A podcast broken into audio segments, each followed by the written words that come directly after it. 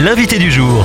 Ce matin, mon invité est Asael Rumbo. Bonjour. Bonjour Thomas. Ce vendredi 1er décembre, c'est le temps de l'Avent qui est lancé avec dans 23 jours Noël qui sera célébré. Alors, si pour certains c'est un temps de fête, de joie et de retrouvailles en famille, pour d'autres c'est un temps très difficile, notamment pour les plus démunis.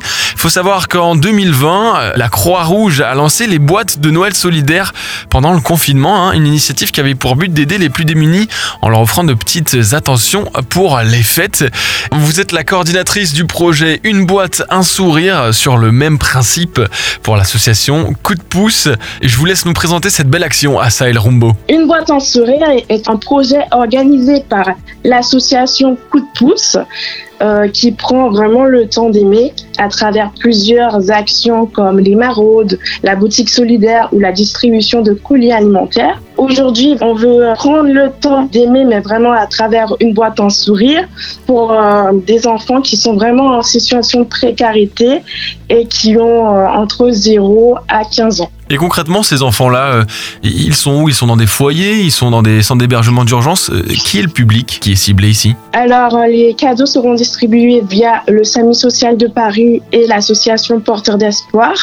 Alors, ces cadeaux pour le SAMI social seront distribués dans des hôtels sociaux. et pour Porteurs d'Espoir, vraiment lors d'une journée spéciale pour eux qui aura lieu le 25. Et pour qu'on se fasse une petite idée, en France, il y a à peu près combien d'enfants qui sont dans le besoin et qui pourraient bénéficier de ces boîtes-là? En fait, l'année dernière, le SAMU social nous avait donné euh, des chiffres d'enfants en situation de précarité. C'est à peu près un demi-million d'enfants qui sont en nécessiteux.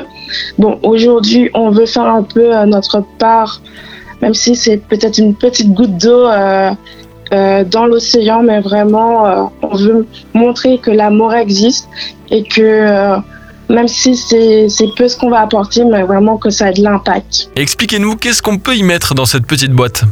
Alors, dans cette petite boîte, vous pouvez mettre soit des bonbons ou euh, du chocolat et même un jouret qu'on pourra après euh, emballer et euh, les offrir aux différents partenaires, le SAMI social et euh, l'association Porteurs d'Espoir. Pour retrouver toutes ces informations et si vous êtes en Ile-de-France, rendez-vous sur cdpasso.fr.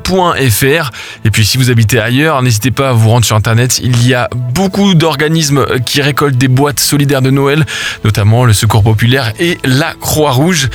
Allez, je rappelle le site internet une dernière fois, cdpasso.fr.